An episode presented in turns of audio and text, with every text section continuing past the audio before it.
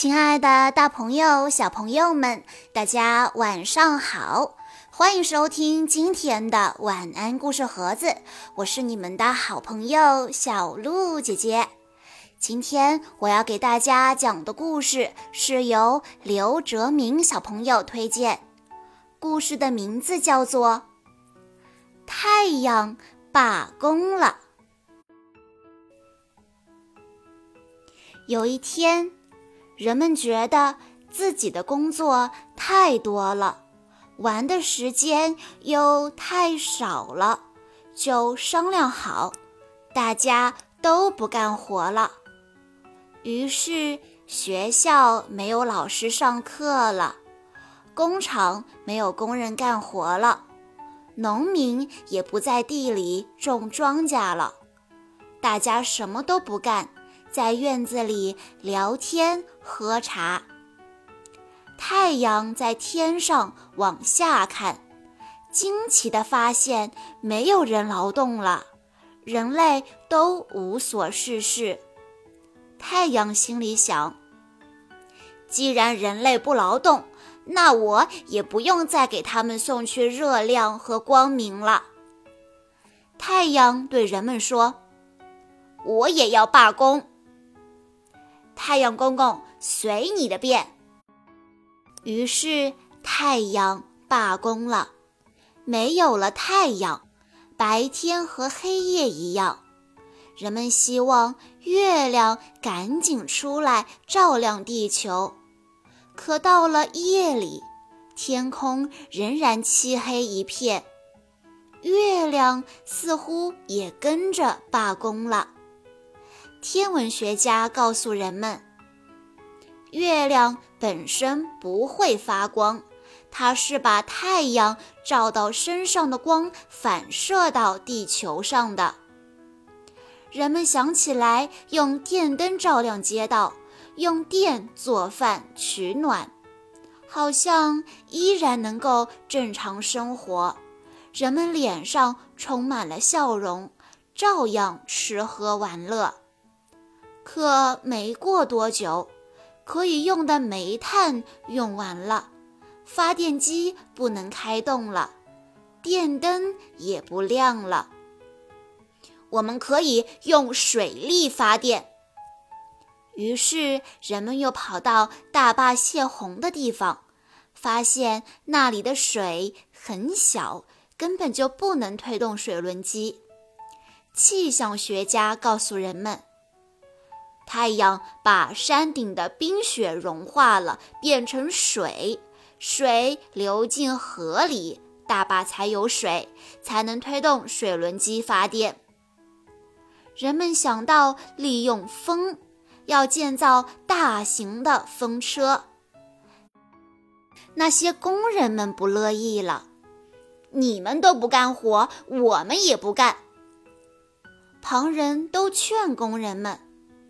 这个工作是暂时的，等风车造好了，大家又可以过轻松愉快的日子了。工人们加班加点，很快就造好了一个巨大的风车。一切都准备好了，只等风来。风推动风车转动，再带动发电机，这样就有电了。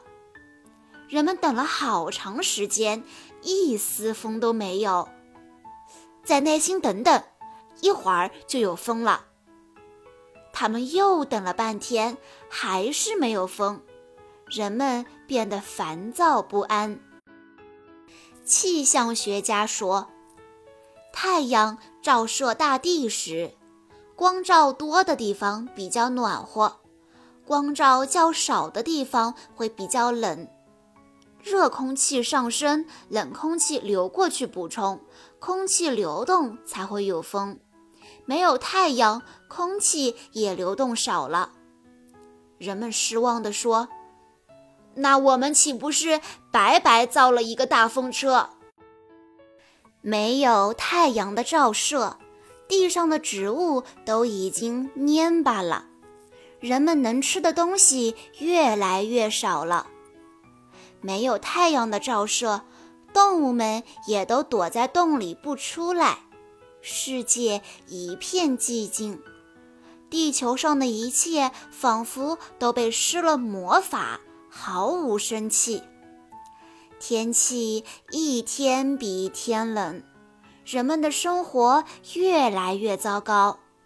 他们相互吐着苦水，感叹着以前有太阳的日子。终于，一个人喊了出来：“我们要复工，我们要享受光明和温暖，欣赏绚丽多彩的世界，听听小鸟的歌声，闻一闻花草的香味。”太阳公公，出来吧！越来越多的人聚在一起，大声呼喊：“太阳，你出来吧！我们需要你！”人们的呼喊震动了整个地球。